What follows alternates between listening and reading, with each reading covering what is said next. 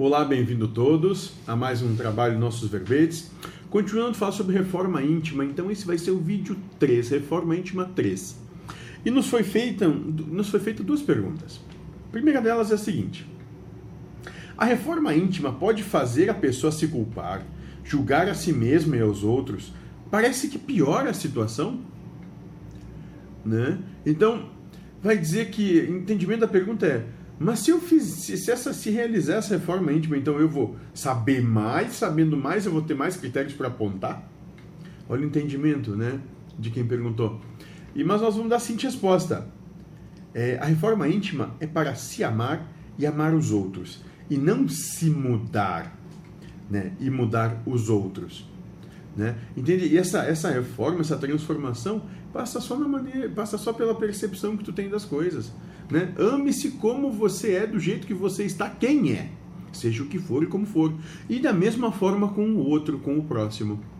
Ame-o do jeito que ele é, onde ele está e como ele está. E quem é. Só isso.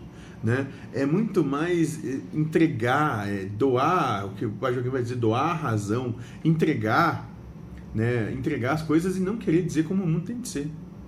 É muito mais simples do que se imagina, do que se propaga. Né? Por isso que nós estamos num momento onde não são mais necessários gurus, ou seja lá o que for.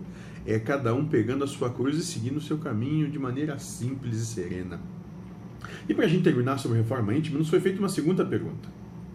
Há necessidade realmente da reforma íntima?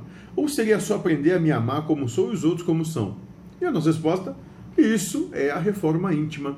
Aprender a se amar como é e aprender a amar os outros como são. Como são. Ponto final. Não tem que ficar inventando muito, fazendo muita firula, ou buscando conhecimentos extraordinários, seja lá do que for.